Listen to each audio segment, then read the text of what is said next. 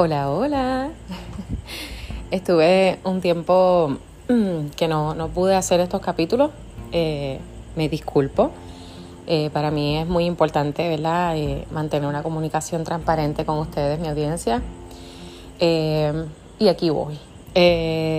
yo, yo tengo varias condiciones. He hablado anteriormente de, de, una condición de salud mental que yo tengo que se llama trastorno de personalidad limítrofe o borderline personality disorder.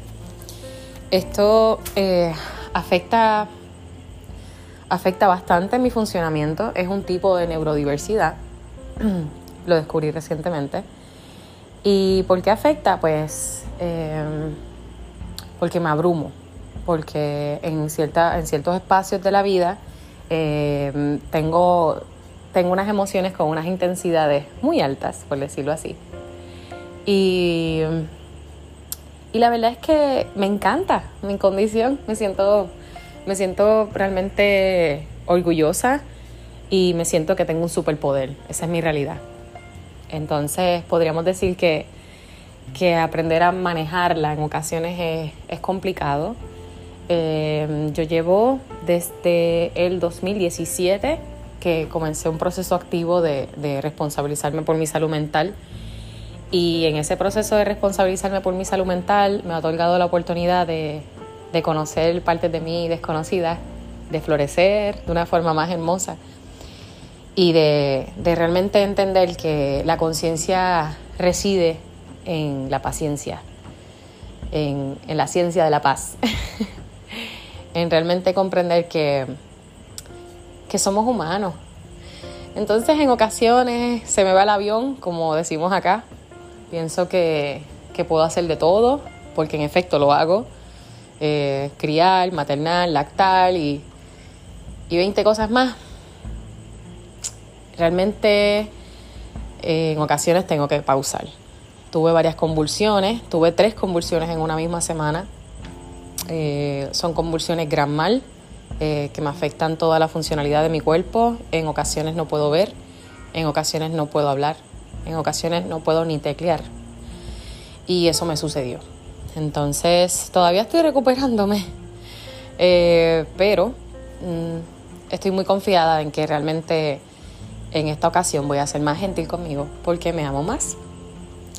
Y quería pasar para, primero, decirles qué está pasando conmigo. Y en segundo lugar, hablarles de este mismo espacio de conciencia, de, de verdad y a la misma vez de, de entender que hay unos temas que se están hablando que antes no se mencionaban, entre ellos la salud mental. Me resulta, me resulta importante mencionarlo eh, y a la misma vez me resulta, me resulta tan divino, no sé si es la palabra correcta, em, realmente es como liberador, esa sí es la palabra. Me resulta liberador poder comprender que, que, tenemos diversidades y que las abrazamos, eh, que somos una generación que, no le teme a la vulnerabilidad, eh, una generación que, que se preocupa eh, por el bienestar de todos y que a la misma vez busca solucionar conflictos. Y me resulta, me resulta hermoso eso. Y esas tendencias eh, son particularmente interesantes cuando logramos eh, verle las caras a quienes nos están hablando estas tendencias. Eh, cuando logramos humanizar ese proceso de investigación, ¿no? a mí me encanta, aparte, tengo que decirlo, mi, mi parte favorita de las campañas, de, de mi trabajo en general es la investigación. Eh, tengo un problemón con eso, porque muchas veces no sé cuándo parar y sigo investigando, investigando. Este, pero me disfrutó mucho el proceso. Otro día les, les haré el cuento de cómo fue que comencé a investigar. Este padre mío, que amo tanto. Em, pero sí, volviendo. Eh, la investigación, eh, ¿verdad? Como, como proceso de, de escucharnos. entonces, quería invitarles y estoy un poco tarde, ¿no? Eh, para, para, invitarles a este capítulo de escucha consciente. Y, y, de por qué deberíamos escuchar conscientemente, no solamente a nivel de a nivel personal para validar a la otra persona, eh, para reconocer la humanidad que hay en ti y que hay en la otra persona, para aprender, oye, desde la, desde la humildad, comprender que no lo sabemos todo, desaprender cosas que quizás creíamos firmemente que estaban correctas y en efecto no lo están. Y, y para liberarnos, tener esa oportunidad de, de, liberarnos y de colocarnos en novedosas perspectivas diarias. La realidad es que es hermoso cuando podemos escuchar activamente. Eh, en, en, relaciones públicas, ¿verdad? Esto es de lo más importante cuando hablamos de, de públicos.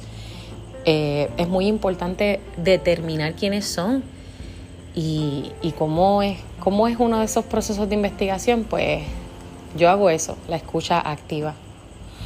Entonces, ¿cómo lo hacemos? Eh, podemos monitorear las marcas, eh, como que hacer auditorías, qué es lo que tiene mi marca, qué es lo que tiene la competencia, la, la, la. Podemos conocer, ¿verdad? Este, la opinión de, nuestro, de nuestros productos y de nuestros servicios. Eh, esto lo podemos adquirir con diferentes plataformas o, diferentes formas. Si tenemos eh, fanpage en Facebook, pues ver los comentarios, ver las clasificaciones, cuántas estrellitas nos dan. Este, y, y hay otras aplicaciones también que se prestan para eso, incluyendo el Google My Business. Este, identificar las preferencias de nuestros clientes, eso se puede hacer en entrevistas, se puede hacer en, grupos focales. Si, si me conoces, ¿verdad? De, de Clubhouse debes saber que eso es una de las cosas que más yo hago. A mí me encantan los grupos focales de Clubhouse. Este, los abro bajo el club Brand PR y me da la oportunidad de, de, tener ese espacio de conectar directamente con las personas, porque yo, yo, las salas que son muy grandes a mí no me gustan mucho. Pero también nos da la oportunidad de activar un, un, servicio al cliente más preciso y más personalizado, más humanizado, ¿no? Este, si sabemos quiénes son nuestros clientes, sabemos exactamente cómo servirles. Eh, y más allá de servirles, cómo hacer que su experiencia sea única.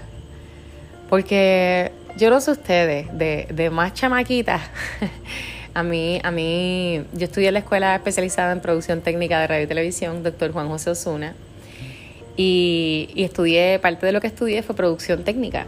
Eh, hicimos guiones, eh, libretos. Eh, amo la radio desde siempre, pero tuve la oportunidad también de participar de varios cortometrajes y, en diferentes aspectos, incluso ahora que, ahora que lo pienso. Yo fui relacionista de un, de un cortometraje. Este, no sé si tengo los permisos legales para hablar de esto, así que no voy a mencionar nada en específico pero fui relacionista de, de, un grupo que había ganado un, un concurso con, con, un centro comercial aquí en, eh, aquí en la isla y, y, fui relacionista del proyecto. Y eso fue hace mucho tiempo, ahora que lo pienso. Eh, incluso eso fue antes de graduarme eh, de la universidad. Así que esta pasión lleva conmigo muchísimo tiempo. Pero a qué voy? Este, en ese momento yo recuerdo haber, haber haber imaginado, ¿verdad? En estos procesos de producción, cómo, cómo es esa experiencia cinematográfica.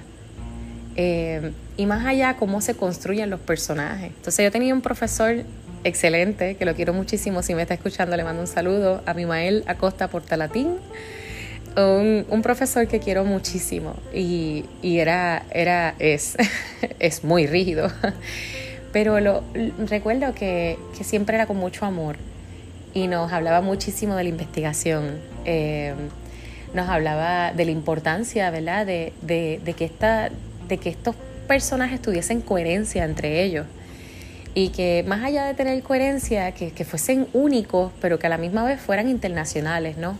O sea, que, que tuviesen humanidad en ellos, que tuviesen ciclos de vida, conflictos que todos tenemos, que tuviesen eso para que fueran reales y se sintiera esa catarsis a la hora de ver esa película o de consumir esa producción en general. ¿Por qué yo les digo esto y qué relación, qué relevancia tiene con, con la escucha activa? Pues que es que la investigación lo es todo. O sea, para escribir necesitas investigar, para hacer un discurso, a mí me fascina hacer discursos de, de nuevo, de mis partes favoritas Todas son las partes favoritas mías en relaciones públicas. No, no, no. Hacer discursos me encanta, me encanta, sobre todo porque es como si entraran los ojos y en otra piel de otra persona. Este, cuando son discursos para mí, olvídate que, me vuelvo loca. El último que hice eh, fue, fue el 8M, el 8M del 2018. Oh, sí. El 8M del 2018 que estaba embarazada. Esa mañana me enteré que estaba embarazada de camino a, a la marcha del, Día Internacional de la Mujer. Y me encantó ese, ese discurso, eh, estaba al lado mío, Oscar López Rivera, a quien estimo tanto y quiero tanto. Así que me sentí, me sentí de una forma inmensa. Pero volviendo, volviendo, es que yo me voy.